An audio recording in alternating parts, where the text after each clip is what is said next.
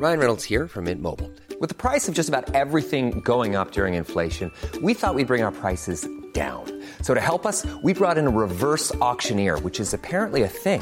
Mint Mobile unlimited premium wireless. Have to get 30, 30, bit to get 30, bit to get 20, 20, 20, bit to get 20, 20, bit to get 15, 15, 15, 15 just 15 bucks a month. So, Give it a try at mintmobile.com slash switch. $45 upfront for three months plus taxes and fees. Promo for new customers for limited time. Unlimited more than 40 gigabytes per month. Slows. Full terms at mintmobile.com. Cada noche, los expertos se reúnen para debatir los temas que hacen historia en una mesa de análisis distinta.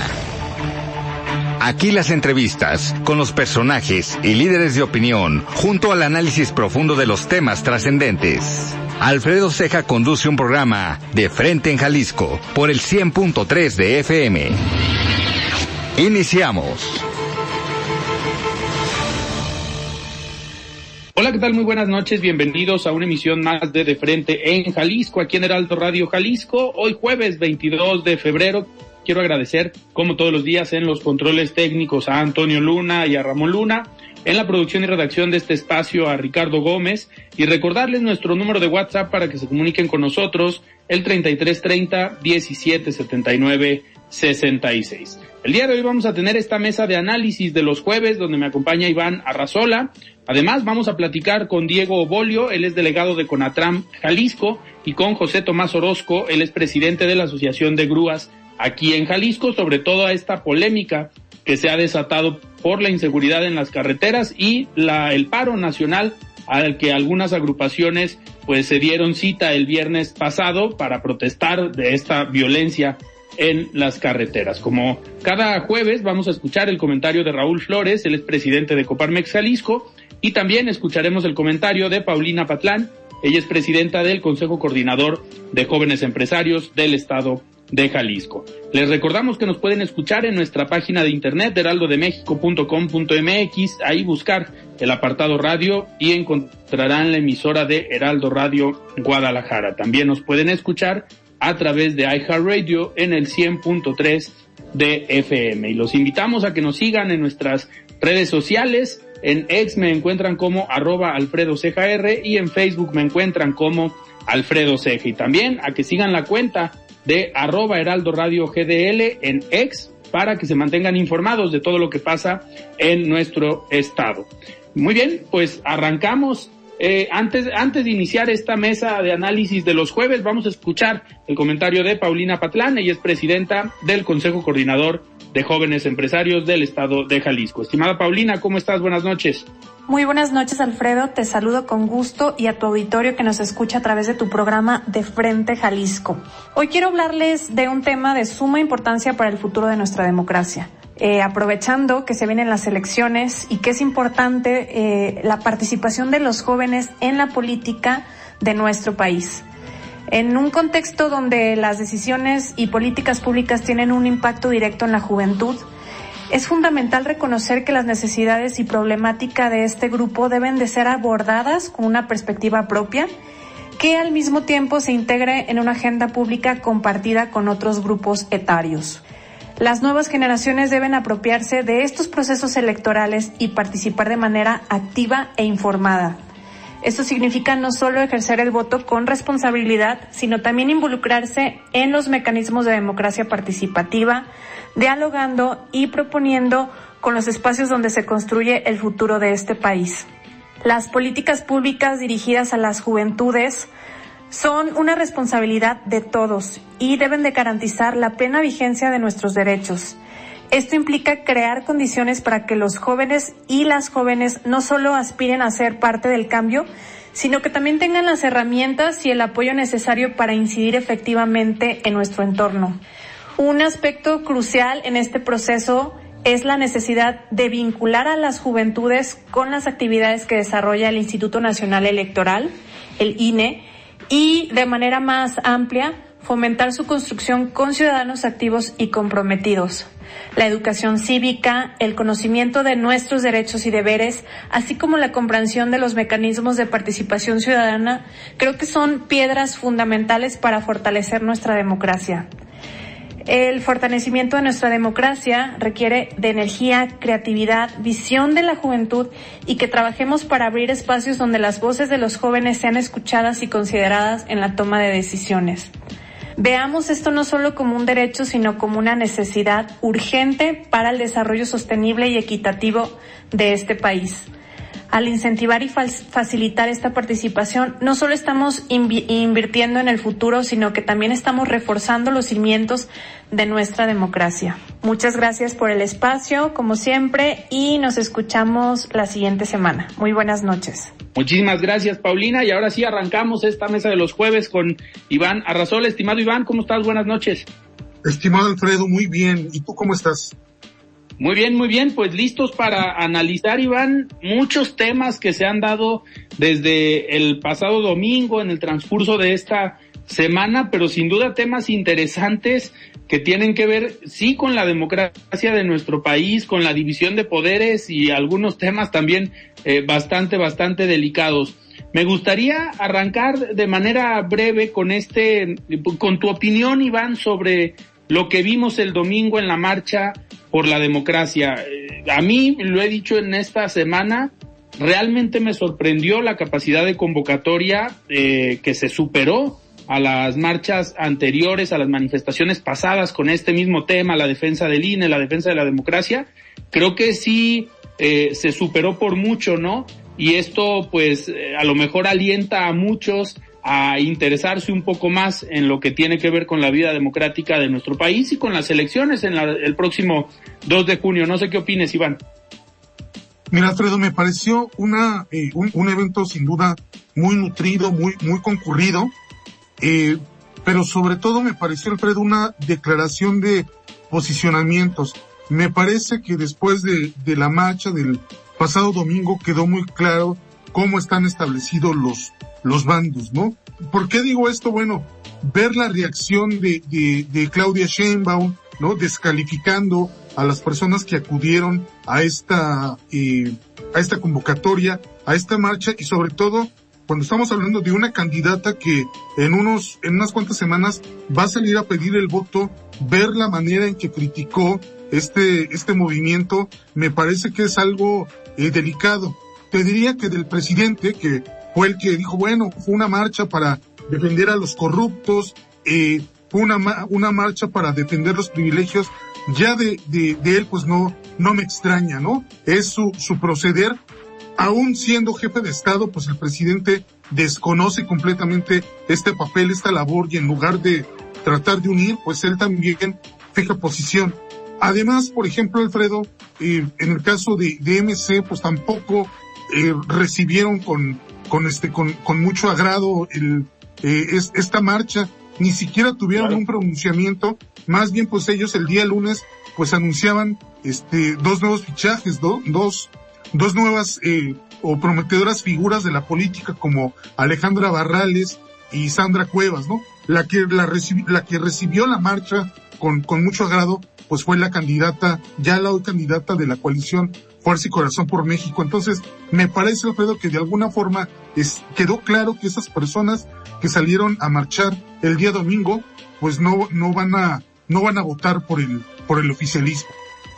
Así es. Y al final, eh, Iván, pues estas llegadas a Movimiento Ciudadano, para algunos polémicos, ¿no? Eh, en algún sentido se entiende, y con esto paso a lo mejor a un siguiente tema, eh, pues la renuncia de Patricia Mercado a la coordinación de la campaña de Jorge Álvarez Maínez y a la, vocería, a ser vocera en este proceso, eh, en esta misma campaña, pues sorprendió esta renuncia y ella da a entender que no entiende algunas decisiones y que no está de acuerdo y pareciera que son esas decisiones, porque recordemos que a Patricia Mercado, pues sí va en la lista uno pluri en esta eh, circunscripción que encabeza pues Jalisco, eh, a la Cámara de Diputados. Ella tal vez quería repetir en el Senado, pero la mandaron a Cámara de Diputados y yo creo que eso también le, le, desbalanceó un poco y por eso esta decisión. Lo sorprendente es que renuncia a todo lo que tiene que ver con la campaña, pero no renuncia a la Pluri 1 en la Cámara de Diputados. No sé qué opines de este tema, Iván. Mira, Alfredo, me parece que es, esto es algo que ya se ve o se veía venir. Eh, en los últimos meses Movimiento Ciudadano ha venido tomando una serie de medidas pues sumamente polémicas, ¿no? El, el hecho de eh, esta candidatura fallida de, de Samuel García que se, se mueve un poco pues en esta improvisación, igual en el arrastre que tiene en redes sociales, pero que al final pues es una candidatura fallida cuando el propio eh, Samuel renuncia a este derecho a participar por quedarse en la gubernatura del estado. Y bueno, viene Álvarez Maínez que ya en sí mismo su candidatura provoca polémica, provoca diferencias, sobre todo con, con Jalisco, pero ver, por ejemplo, estos comportamientos erráticos, este, este video de cómo se da su destape, o este video donde eh, se burla del INE, diciendo que lo van a, que lo van a multar, me parece que pues, son la gota que termina derramando el vaso, ¿no? Ahora, esto que comentabas, ver este tipo de candidaturas, Alejandra Barrales, Roberto Palazuelos, la polémica Sandra Cuevas, pues es algo que pues llama mucho la atención cuando durante mucho tiempo Movimiento Ciudadano manejó este perfil moderado, manejó este perfil como una tercera vía que inclusive, recordarás Alfredo, se hizo acompañar por la sociedad civil y me parece que en esta misma línea se encuentra Patricia Mercado, que es más bien un perfil moderado que busca eh, generar consensos, pero lo que estamos viendo es la otra línea del partido que se dice la nueva política, que se dicen que de alguna forma van a hacer las cosas diferente, pero lo que estamos viendo por la forma en la que se están comportando, en la que están actuando es que pues se parecen mucho a los partidos tradicionales, ¿no? Sí, que todavía lo veíamos en el 2021, Iván, eh, con este acercamiento hacia la sociedad civil, pero también hacia algunos perfiles interesantes. Y el claro ejemplo es Jalisco. Digo, ahí sí hay que reconocer que fichó Movimiento Ciudadano algunos, eh, digamos, algunos perfiles empresariales. Hay que recordar esta, digo, los que hoy todavía son diputados federales, eh, estos cuatro empresarios o que representaban al sector empresarial y así hicieron campaña que ya algunos participaban un poco en la política, el caso de Checo Barrera ya era regidor en Zapopan, pero eh, estos otros tres perfiles junto con Checo Barrera, que son Horacio Fernández, eh, Manuel Herrera, expresidente de Concamín, y Mauro Garza, expresidente de Coparmex Jalisco, pues eran ese tipo de perfiles los que decía Movimiento Ciudadano, oye, son bienvenidos acá, pueden hacer política desde aquí, vamos trabajando porque al final son personajes que conocen y saben al menos del tema de desarrollo económico. A nivel nacional, hoy en este 2024 vimos un fichaje, creo yo, interesante también de parte del Movimiento Ciudadano, como es el caso de Gustavo de Hoyos,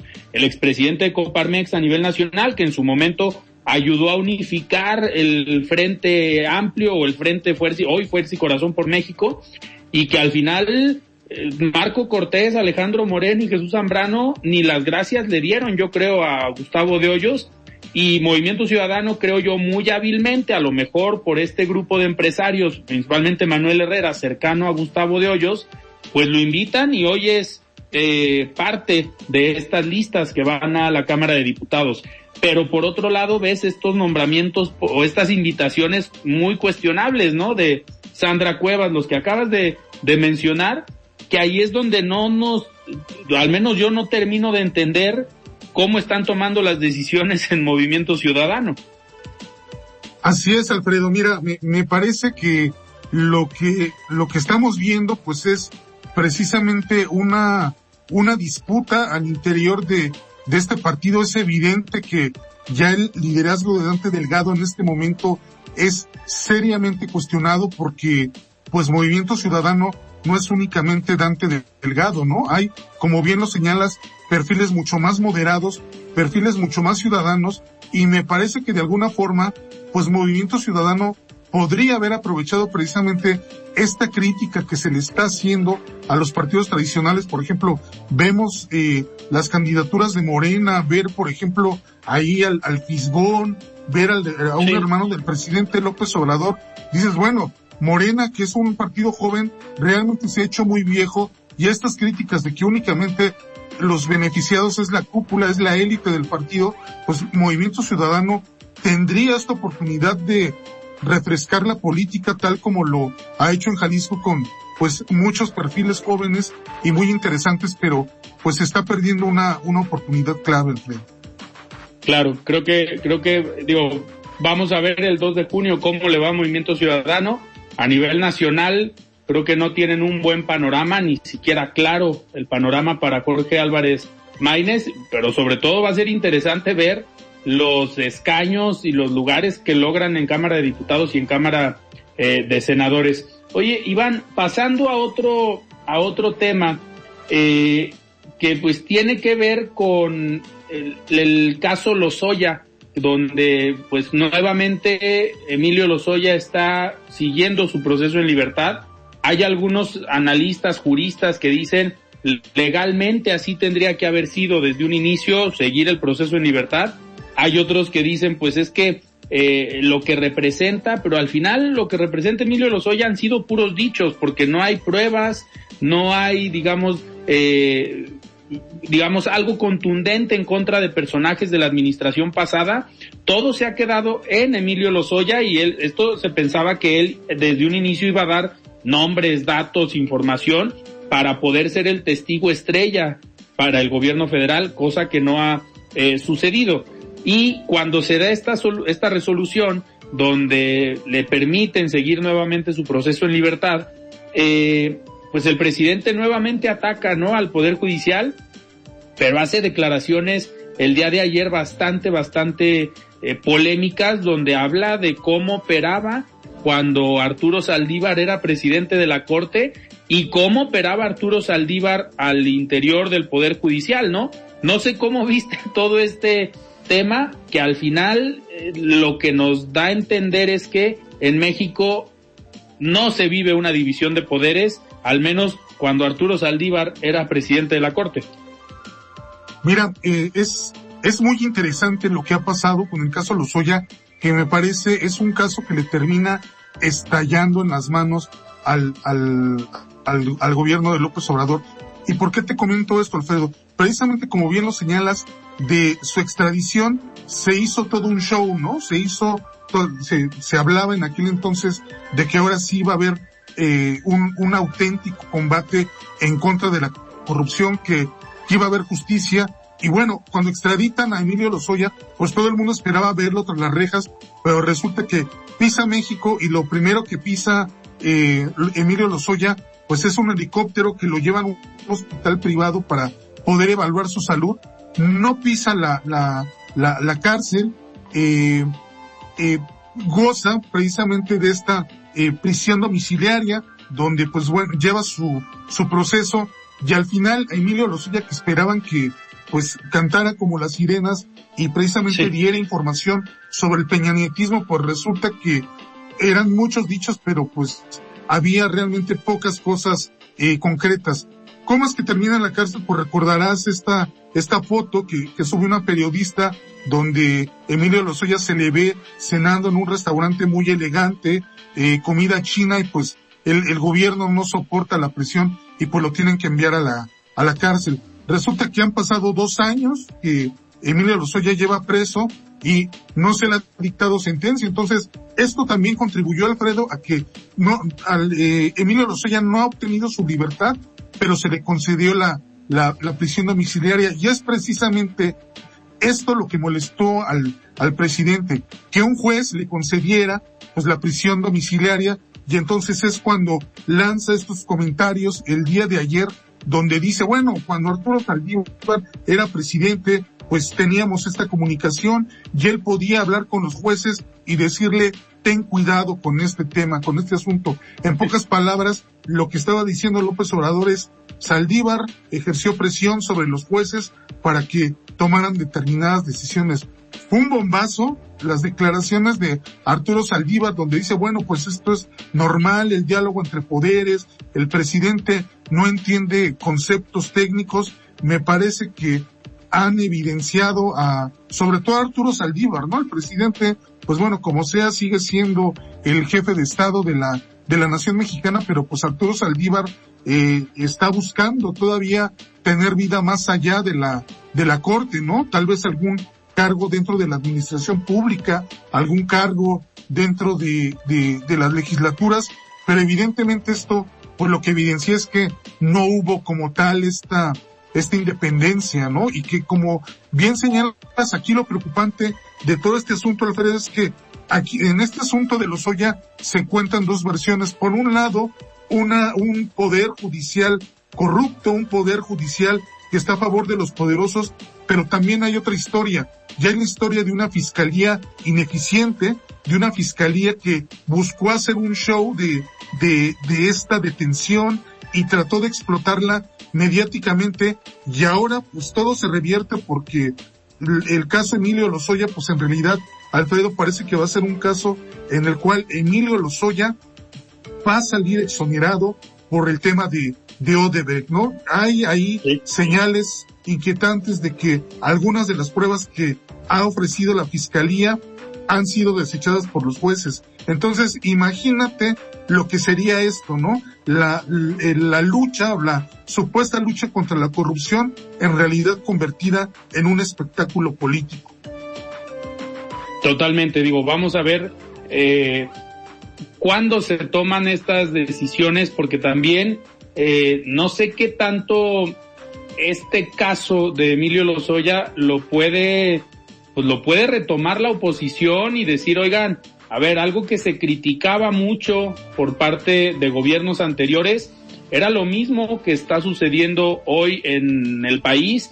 Eh, al contrario, yo creo que eh, con un tema más grave en esta eh, dinámica de poderes o dinámica de a lo mejor mayor eh, capacidad de influencia de parte del Ejecutivo en el Poder Judicial. Y digo, ya el caso de Arturo Saldívar, pues ya vimos lo que realmente eh, era, pues hoy está convertido en un integrante del equipo de Claudia Sheinbaum en su campaña y renunciar un año antes a su eh, periodo total del, como ministro de la Corte, pues nos eh, da a entender o nos da pie a que realmente sí pasaba lo que dijo el presidente de la República. Hoy Arturo Saldívar, pues se va a tener que defender, seguramente de, lo negará, dice que el presidente no entiende de estos procesos, pero al final, en la práctica, yo creo que el presidente fue muy claro de cómo operaba.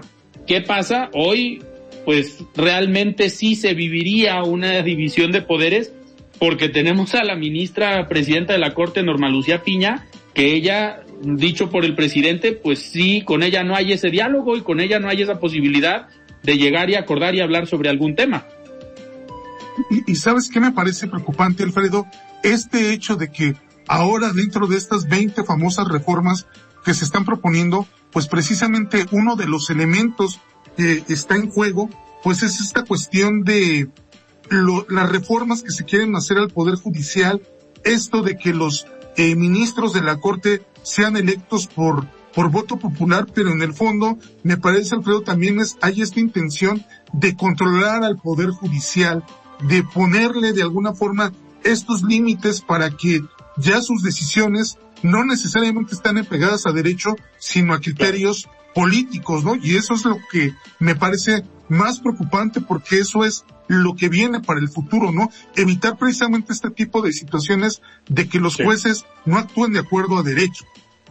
Claro. Iván, nos tenemos que ir a un corte. Antes que nada, vamos a escuchar el comentario de Raúl Flores, él es presidente de Coparmex Jalisco. Estimado Raúl, ¿cómo estás? Muy buenas noches. Y aprovecho, Iván, para despedirnos de una vez. Muchísimas gracias, Iván, por estar hoy aquí en De Frente en Jalisco. Nos vemos, Alfredo, que estés bien. Muchísimas gracias. Ahora sí, estimado Raúl, buenas noches. Buenas noches, Alfredo. Saludo con gusto a todo tu auditorio. Durante más de 15 años, la Comisión de Asuntos Económicos de Coparmex Jalisco ha desempeñado un papel crucial al generar estimaciones de empleo para el Estado de Jalisco. Estas proyecciones se someten a un análisis exhaustivo, considerando factores que inciden en su comportamiento y en la cifra final de empleos generados en el año. Los resultados de enero 2024 posicionan al sector empresarial de Jalisco como el tercero a nivel nacional y el primero en la región región. Este logro habla del dinamismo laboral y la fortaleza empresarial de la entidad, tomando en consideración factores como el comportamiento histórico de la generación de empleo en la entidad y la composición económica de Jalisco, la proyección para este año sugiere una generación de 65 mil nuevos empleos y existe un potencial de incrementar esta cifra a más de 70 mil mediante el trabajo colaborativo entre autoridades y el sector privado. En este sentido, desde Coparmex Jalisco proponemos una serie de puntos estratégicos para impulsar aún más el empleo en la región. El primero sería la continuación y fortalecimiento a las acciones de empleabilidad en conjunto con el sector privado, gobierno y universidades. El segundo, impulsar un ecosistema que promueva la atracción de nuevas inversiones en temas como energía, agua y Estado de Derecho. Por último, y no menos importante, reactivar la ley de emprendimiento para impulsar a las y los emprendedores quienes conforman la mayor parte de los empleadores en el Estado. Alfredo, este enfoque integral refleja la convicción de que la sinergia entre los diferentes actores es esencial para construir un tejido económico sólido y sostenible en beneficio de toda la comunidad. Pueden estar al tanto de este y otros temas en mi Instagram como Raúl Flores López y en ex como Raúl Flores. Que tengan un excelente semana. Siga con Alfredo Ceja y su análisis. Hey, I'm Ryan Reynolds. At Mint Mobile, we like to do the opposite of what Big Wireless does. They charge you a lot, we charge you a little. So naturally, when they announced they'd be raising their prices due to inflation, we decided to deflate our prices due to not hating you. That's right. We're cutting the price of Mint Unlimited from $30 a month to just $15 a month. Give it a try at mintmobile.com slash switch. $45 upfront for three months plus taxes and fees. Promo rate for new customers for limited time. Unlimited more than 40 gigabytes per month. Slows. Full terms at mintmobile.com. Millions of people have lost weight with personalized plans from Noom, like Evan, who can't stand salads and still lost 50 pounds.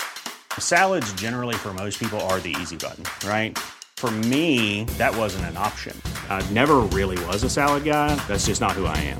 But Noom worked for me. Get your personalized plan today at Noom.com. Real Noom user compensated to provide their story. In four weeks, the typical Noom user can expect to lose one to two pounds per week. Individual results may vary. De frente en Jalisco por el Heraldo Radio 100.3. El análisis de frente en Jalisco. Muy bien, arrancamos esta mesa de análisis. Me da muchísimo gusto recibir aquí en De Frente en Jalisco a Diego Bolio, él es delegado de Conatram Jalisco, y a José Tomás Orozco, él es presidente de la Asociación Jalisciense de Grúas. Y la intención de armar esta mesa de análisis fue precisamente por el paro nacional que vimos la semana pasada, el viernes, en las carreteras, derivado del contexto del nivel de inseguridad que se vive en el país, principalmente en las carreteras eh, federales, que es esto lo podemos ver ya también como una medida o una acción pues desesperada ante la inacción de parte de la autoridad, ahorita me darán su punto eh, de vista, pero una situación que no solamente afecta al autotransporte de carga, sino afecta a las empresas a las que ustedes les prestan el servicio de trasladar o transportar eh, las mercancías. Y pues le doy la bienvenida a Diego Bolio, delegado de Conatram. Estimado Diego, ¿cómo estás? Buenas noches. Muy bien, muy buenas noches. Aquí, pues gracias por la invitación. Y pues obviamente que es un tema que da para mucho, ¿no? Realmente el tema de la inseguridad que está viviendo. Obviamente a nosotros nos pega el tema en las carreteras, pero es un tema que está viviendo en todos los lugares, ¿no? Todas las ciudades,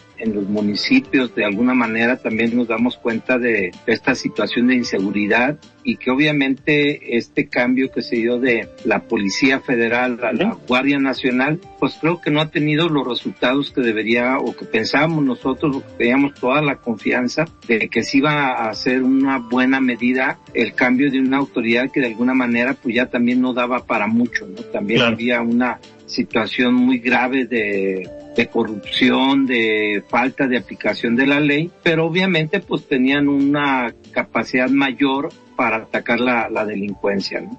Y aparte había creo yo, una mayor presencia, ¿no? En las carreteras, al menos lo digo yo en lo particular, ahorita transitas en una carretera y al inicio de la administración, cuando se da este cambio, pues esperabas ver, así como veías a la Policía Federal, en su momento de caminos, después Policía Federal, esperabas ver a los elementos o a las patrullas de la Guardia Nacional y hay tramos en carreteras distintas del país donde es prácticamente inexistente o imposible encontrarte una patrulla de la policía de la Guardia Nacional que se suponía ese era uno de los, de los puntos que iban a cuidar, ¿no? Claro, mira, desafortunadamente yo creo que el cambio no se dio en los tiempos o con los tiempos suficientes como para que la Guardia Nacional se preparara. Eso es lo que nos han venido diciendo durante cuatro o cinco años, que están a punto de salir gente ya graduados también de la que era la escuela de la Policía Federal de San Luis Potosí y que ya va a salir gente graduado, que supuestamente cada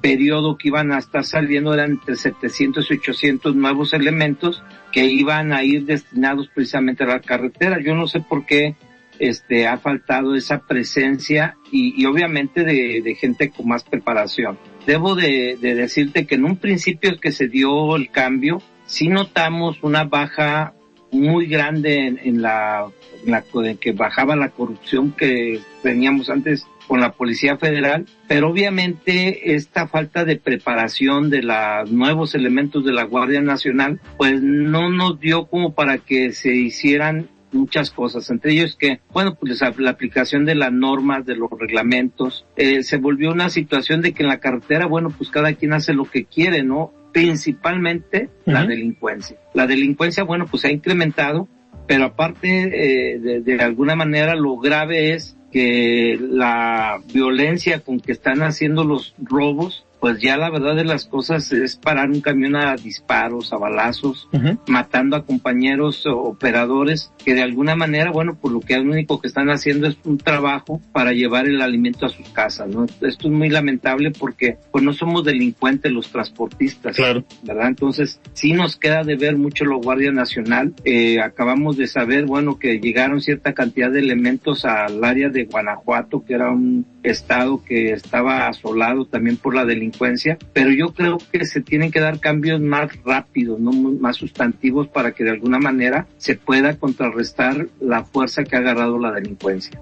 Eh, José Tomás, en este, en este sentido lo que comenta eh, Diego de la falta de presencia, eh, lo vemos que no solamente los afectados son las, eh, las empresas del autotransporte, sino también quien los contrata a ustedes para el traslado de las mercancías y ahí vemos ya el incremento eh, de los precios. Dentro de estas grandes empresas que contratan los servicios, pues deben de tomar medidas de seguridad. No, no sé si estas medidas de seguridad las tomen también ustedes como transportistas y eso incremente el costo para la empresa que los contrata, o sea, la empresa directamente o existen las dos eh, modalidades. Evidentemente, eh, los costos por los traslados, los fletes se han encarecido porque el grado tal de inseguridad que existe actualmente en las carreteras, tanto libres como de cuota de peaje, es, es muy alto. Entonces, eh, aunque se contraten custodias armadas, de todos modos es, es mínimo la seguridad que te dan porque pues son comandos de varios hombres armados, muchas camionetas que pues evidentemente te cierran el paso y te obligan a parar el, carro, ¿no? El camión.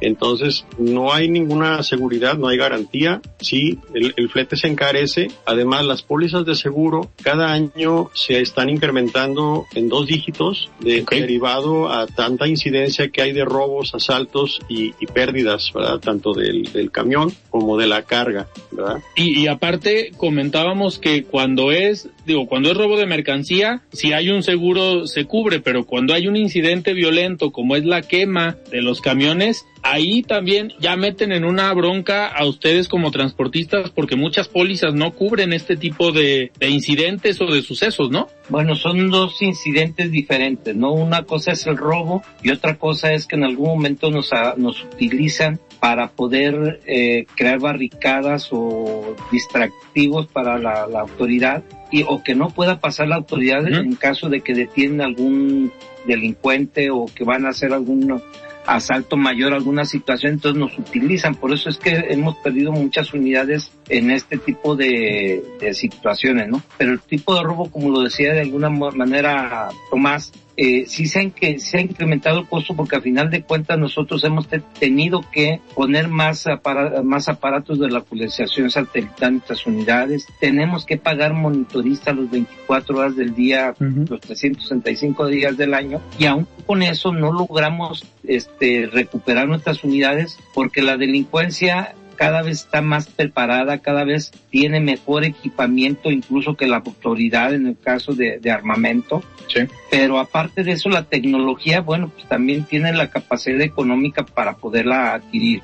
Eh, en el caso de los usuarios del transporte, que son todos los industriales, toda la gente que de alguna manera fabrica, este, repara o construye o cualquier cosa y que lo tiene que transportar de alguna manera, este, obviamente tiene que pagar una póliza de seguros, pero muchas veces cuando no las pagan o cuando caemos en supuestos donde eh, somos responsables porque el chofer a lo mejor iba bajo los influjos del alcohol o de la droga, pues no paga y ahí nos aventamos una bronca con el cliente, ¿no? También. Pero digamos, en lo que es en lo general, pues sí hay una situación muy grave de, de inseguridad y te digo, lo más peligroso ahorita es que en algunos casos nos hemos dado cuenta que las propias autoridades, pues si no están coludidas, cuando menos hacen de la vida, de la vista sorda, ¿no?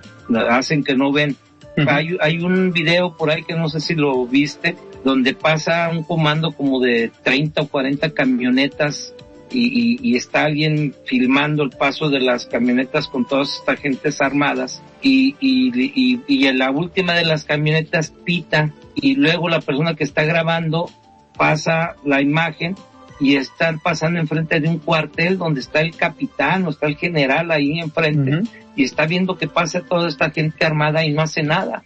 Claro. O sea, en lugar de, de, de, de repelerlos o de tratar de detenerlos, este, pues resulta que pasan y hasta los saludan o no sé qué sea, no sé, haya sido un saludo o haya sido alguna amenaza pero digamos de ese tamaño está el problema, ¿no? Que las autoridades no están respondiendo a, en contra de, de, la delincuencia, que te repito, cada vez está más armada que la misma autoridad.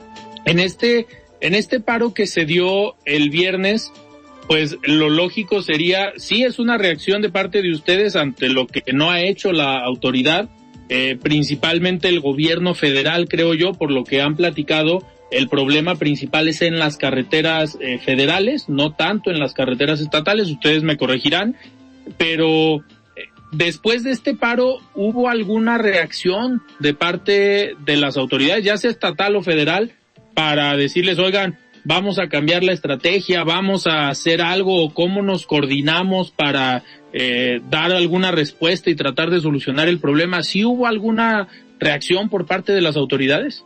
La verdad de las cosas que es que no. Eh, se percibe la misma inseguridad que antes del paro. Eh, la problemática va en aumento, está creciendo. Eh, se percibe que, que, las carreteras es tierra de nadie, pues, porque pues manda el crimen organizado realmente.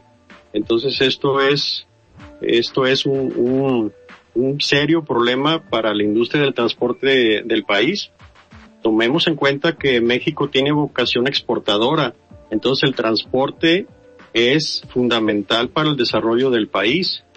Y evidentemente, si no hay seguridad, si no hay certeza jurídica para transitar, como lo marca la Constitución en el artículo primero, pues estamos mal, ¿no? Eh, ahora eh, acaban de declarar las autoridades que ahora el ejército va a ser el que le dé mantenimiento a las carreteras. Otro tema, ¿no? Entonces dices, pues esos elementos deberían destinarlos a primero garantizar la seguridad para y después pues ya que hagan otro tipo de obras, pero eh, la función debe ser la seguridad y el país está que arde, está en llamas, ¿no? Claro. ¿Estarían pensando, eh, en caso de que no haya una respuesta próxima, que no mejoren las condiciones de eh, en las carreteras. Eh, se está pensando en las próximas semanas, digamos, responder nuevamente y hacer un eh, paro o bloqueos, pero con mayor fuerza o a lo mejor con un mayor tiempo. Sí se tiene pensado en caso de que no exista esta voluntad política de parte de las autoridades? Sí, definitivamente es un tema que ya lo hemos platicado, incluso en algún momento eh, nosotros hayamos querido, ¿no? Que las otras eh, representantes de las otras agrupaciones que hicieron la manifestación, pues de alguna manera hayan hecho un llamado a, a todos para que nos sumáramos porque al final de cuentas es un problema de todos, o sea, más allá de que de repente pidan otras situaciones que, que a cada quien le, le, le, puede convenir por el tipo de, de, gente que representan, pero el tema de la seguridad es un tema de todos, ¿no?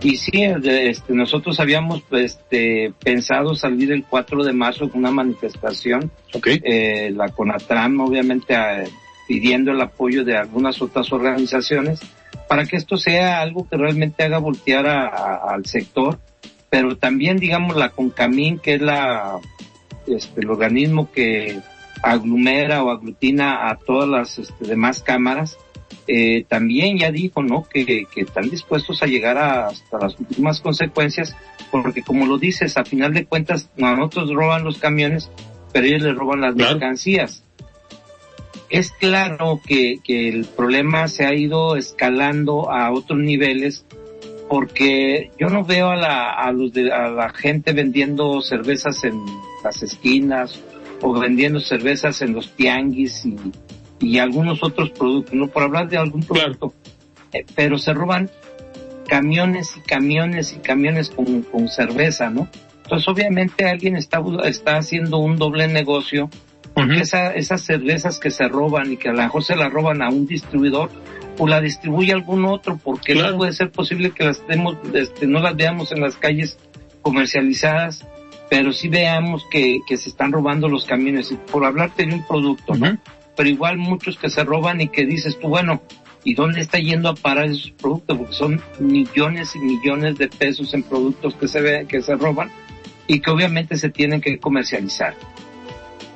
Entonces aquí como que alguien ya buscó otro tipo de negocio también, aliado pues al negocio que tiene y que pueden taparle la, la fachada al, tema de, los productos que se roban.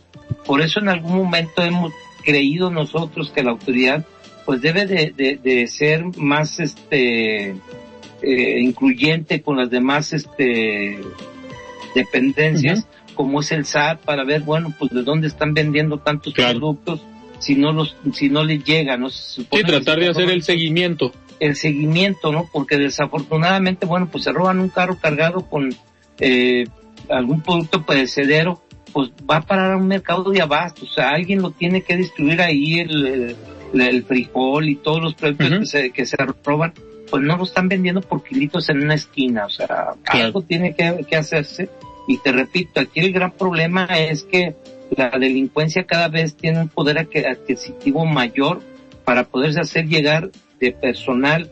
Por ahí el otro día yo oí alguna este, entrevista de, de, una, de, bueno, de Adela Micha, por decir que decía que el crimen organizado es el que tiene más gente bajo su nómina que cualquier otra industria, ¿no? O sea, esto no puede ser posible que el gobierno no, no lo, no lo sepa o no se dé cuenta cuando es un secreto que todo el mundo conocemos, ¿no? Que, que la delincuencia ha crecido exponencialmente a, diferencia de que muchos em, negocios que se hacen lícito, lícitamente o no han crecido. Claro. Oigan, eh, otro de los, perdón, estaríamos esperando para el 4 de marzo si no hay una respuesta otra movilización fuerte? Yo creo que va a ser en el mes de marzo, este, ya no alcanzamos para, para el mes de marzo, el 4 de marzo, pero yo creo que en el mes de marzo la, la CONATRAN estaría haciendo una manifestación en la cual, bueno, pues de alguna forma pretendemos nosotros hacer una marcha lenta a la Ciudad de México de los diferentes estados de la República y, y ponerle a los camiones, ¿no? Señor presidente, no somos políticos, a nosotros no nos interesa la política, no tenemos no somos charros tampoco, o sea, lo único que le pedimos y que le exigimos es una obligación que tiene de velar por la seguridad de los ciudadanos mexicanos y extranjeros que vivimos en este país. Claro. Oye, eh, Tomás, otro de los temas, pasando a lo local, que también ha sido muy polémico y nosotros lo hemos dicho aquí eh, con reportes de la ciudadanía que nos llegan a nuestros números, eh, y también en lo particular, eh, eh, fue muy polémico este tema del horario restringido para los eh, transportistas en, el, en las mañanas en los ingresos a la zona metropolitana de Guadalajara. Vimos que se aprobó esta medida.